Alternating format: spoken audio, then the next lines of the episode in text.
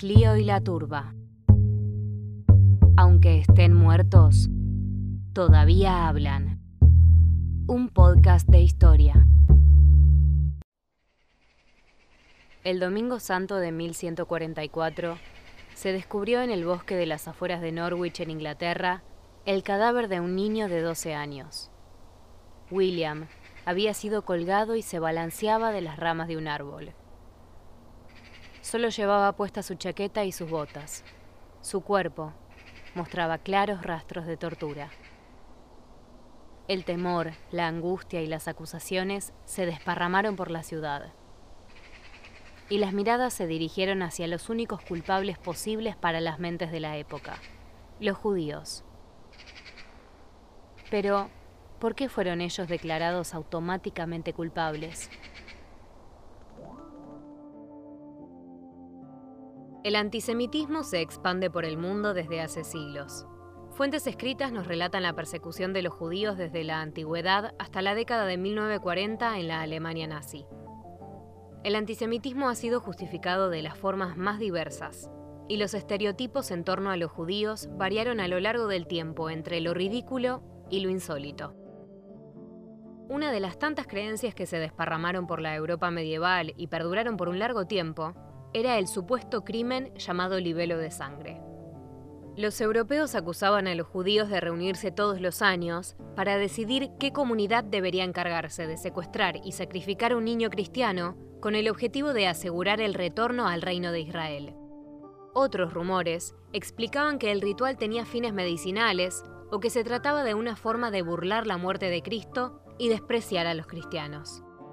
Esta terrible fake news sobre los judíos costó centenares de vidas. Durante siglos, comunidades fueron hostigadas, expulsadas y violentadas como consecuencia de las constantes sospechas.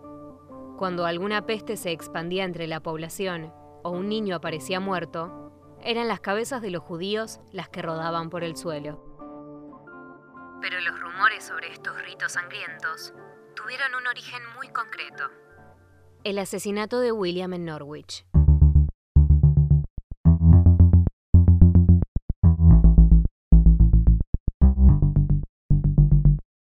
Hasta el momento del crimen en 1144, los judíos se habían insertado de forma relativamente pacífica en la sociedad inglesa. En el año 1066, los normandos tomaron el poder en Inglaterra y recibieron a los judíos con un propósito en mente, que trabajaran como prestamistas en distintas ciudades. Por mandato del Vaticano, los cristianos tenían prohibido practicar la usura. Prestar dinero con intereses era concebido un pecado. Y esto era un problema, porque si una ciudad quería expandirse económicamente, necesitaba de inversiones, que generalmente se nutren de préstamos. La prohibición no afectaba a los judíos y por esto se convirtieron en una pieza fundamental para el desarrollo comercial de las ciudades inglesas. Fue con este objetivo que los normandos le dieron la bienvenida a los judíos, que se instalaron en el siglo XI en Londres y de a poco se fueron expandiendo hacia otras ciudades cercanas, como Norwich. A cambio de radicarse en estas nuevas localidades, los judíos obtenían exenciones fiscales y además la usura les permitió enriquecerse grandemente. En parte, es de esta prohibición que surge el estereotipo del judío rico, que también derivó en la idea del judío avaro. Esta regla fue levantada para los cristianos recién en el siglo XVI, lo cual permitió a los judíos dedicarse al préstamo de dinero durante aproximadamente ocho siglos. Ahora bien, si la corona normanda necesitaba que los judíos trabajaran como prestamistas y por eso los recibieron en Inglaterra, ¿qué fue lo que pasó para que esta necesidad se convirtiera en odio? Norwich estaba rodeada por un gran bosque llamado Thorpe Wood y contaba con un gran castillo y una nutrida población de artesanos. Los judíos se instalaron en el territorio del castillo y estuvieron desde un comienzo sometidos a la jurisdicción del rey y no a la local. En concreto, esto significaba que estaban sometidos a leyes e impuestos diferentes a los del resto del pueblo. Los judíos pagaban menos impuestos que los habitantes anglosajones. A la larga este beneficio económico les salió sumamente caro, porque todo el dinero que ahorraron les costó la antipatía del pueblo. Por otra parte, el año de la muerte de William fue sumamente violento. Una cruenta guerra civil se libraba en Inglaterra como consecuencia de la disputa por el trono de los hijos del rey Henry I. Robos, violaciones, secuestros, torturas y asesinatos entre los dos bandos sometían al área de Norwich a una violencia cotidiana y desgarradora. Estas tensiones sociales y económicas se canalizaron en el descubrimiento del cadáver de William. Su muerte exacerbó las tensiones preexistentes entre la comunidad judía y los pobladores anglosajones locales, causadas por los privilegios fiscales. Cuando apareció el cuerpo en el bosque, aquel domingo santo de Pascuas, las primeras acusaciones se dirigieron contra los judíos. Según las reconstrucciones del hecho, William era un aprendiz de curtidor de cueros de 12 años de edad.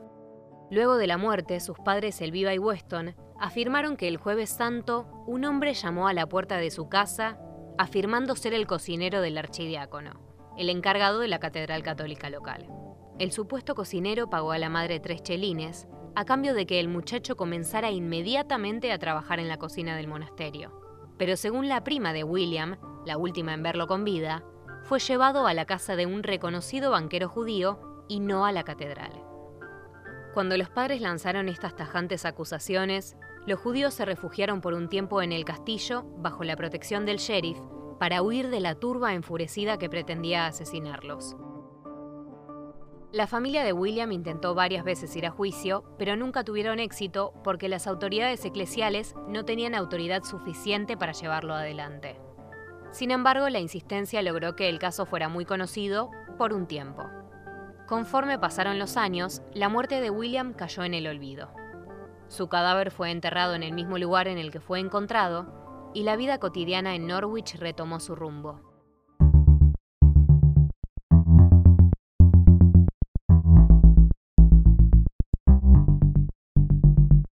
Años después, llegó a Norwich el hermano benedictino Thomas de Monmouth para investigar el caso, y su versión de los hechos fue bastante más excéntrica. El hermano Thomas tenía un objetivo claro, convertir a William en santo. Es difícil determinar cuáles fueron sus verdaderas intenciones, pero es posible que estuviera persiguiendo riquezas. El nombramiento de un santo implicaba la adoración de sus reliquias, que eran los objetos que les habían pertenecido en vida y que por ello serían mágicos o capaces de obrar milagros. Los creyentes podían llegar a pagar elevadas sumas de dinero por tocar estas reliquias o incluso por llevárselas. Aquellas iglesias que tuvieran el cuerpo de algún santo o sus reliquias se volvían sitios atractivos para el turismo religioso y ganaban influencia, riqueza y poder. Según este nuevo relato, William habría sido un santo capaz de obrar milagros tanto en vida como después de su muerte. Y habría sufrido una violenta muerte a mano de todos los líderes judíos de la comunidad. Su asesinato habría servido a un propósito siniestro y malévolo, cumplir con una profecía según la cual todas las Pascuas un niño cristiano debía ser asesinado, para mediante el sacrificio de su sangre recuperar el reino de Israel. Por esto William habría sido torturado de forma semejante a Cristo y matado durante las Pascuas. Thomas dedicó 20 años a redactar siete tomos sobre la vida y los supuestos milagros de William. Él describió las torturas a las que se sometió al muchacho de la siguiente manera. El niño, cual cordero inocente, fue guiado al matadero. Inicialmente fue tratado con amabilidad por los judíos e ignorando lo que estaba siendo preparado para él, hospedado hasta la mañana siguiente. Pero al día siguiente, en el día de Pesaj para los judíos, luego de cantar los himnos correspondientes al día en la sinagoga, los jefes de los judíos se reunieron en la casa del judío antes mencionado y repentinamente tomaron al niño William mientras éste estaba cenando y sin temor a cometer alevosías lo maltrataron de varias formas, horribles formas. Pues mientras algunos lo sostenían por detrás, otros abrieron su boca e introdujeron un instrumento de tortura llamado teasle, y atándolo con correas alrededor de ambas mandíbulas y anudándolo en su nuca, lo ajustaron con un nudo tan apretado como era posible. Luego de eso, tomando una corta soga del diámetro del dedo meñique y atando tres nudos en ellas a determinada distancia, rodearon su inocente cabeza con aquella soga desde la frente a la parte posterior de la cabeza, forzando al nudo del medio en la frente y ajustando los otros dos nudos para que perforaran sus sienes. Los dos extremos de la soga fueron ajustados fuertemente en su nuca y atados con fuerza. Los extremos de la soga fueron entonces pasados alrededor de su cuello, rodeando su garganta y su mentón, y finalizaron su atroz maquinaria de tortura con un quinto nudo. Pero ni siquiera entonces pudo la crueldad de los torturadores ser satisfecha, por lo que agregaron aún más severos dolores. Luego, derrapar su cabeza, lo apuñalaron con incontables espinas e hicieron que la sangre fluyera horriblemente de las heridas que causaron y fueron tan crueles y ansiosos por infligir dolor que resulta difícil saber si fueron más crueles o más ingeniosos en sus torturas. Y por ello, mientras estos enemigos del nombre cristiano cometían disturbios en el espíritu de la malignidad en torno al niño, algunos de los presentes lo ataron a una cruz a modo de burla por la pasión de Cristo, como si quisieran decir, así como condenamos a Cristo a una muerte vergonzosa, condenemos igualmente al niño cristiano, uniendo al Señor y a su sirviente en un mismo castigo, para replicar sobre ellos el dolor que se nos imputa haber infligido. Pero los judíos no eran capaces de satisfacer su descorazonada crueldad y su innato odio al nombre cristiano. No. Luego de todas estas muchas y grandes torturas, le infligieron una herida en su lado izquierdo, alcanzando su corazón. Y para poner fin a todo, extinguieron su vida mortal tanto como estuvo en su poder. Y como muchos hilos de sangre brotaban de todas partes de su cuerpo, entonces para detener la sangre y lavar y cerrar las heridas, vertieron agua hirviendo sobre él. Así, entonces, el glorioso niño y mártir de Cristo, William, muriendo la muerte del Señor en reproche por la muerte de Cristo, pero coronado con la sangre de un glorioso martirio, entró al reino de gloria en lo alto para vivir para siempre. Su alma se regocija dichosamente en el cielo entre los brillantes albergues de los santos, y su cuerpo, por la omnipotencia de la misericordia divina, obra milagros sobre la tierra.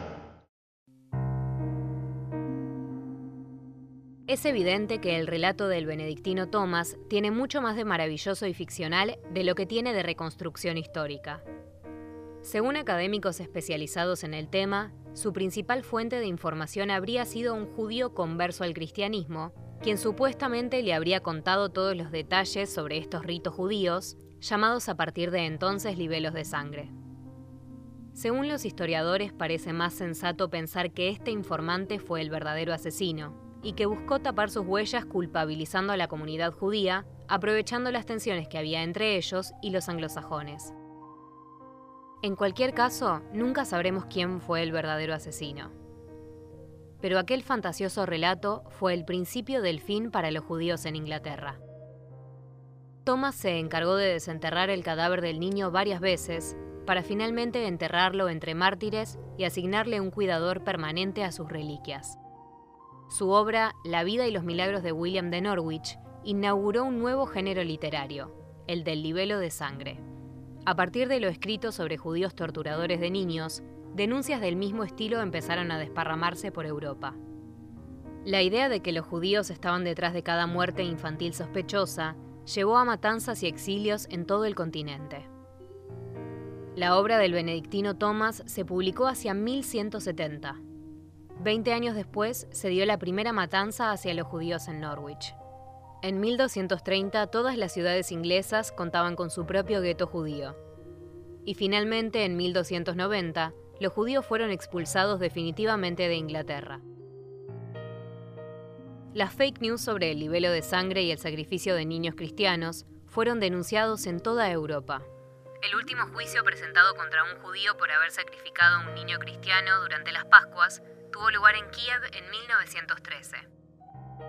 Lo que esto implica en concreto es que la obra del hermano benedictino Thomas, escrita en plena Edad Media, tuvo alcance hasta comienzos del siglo XX e impactó en cómo estos fueron recibidos y percibidos por sus compatriotas europeos durante más de ocho siglos.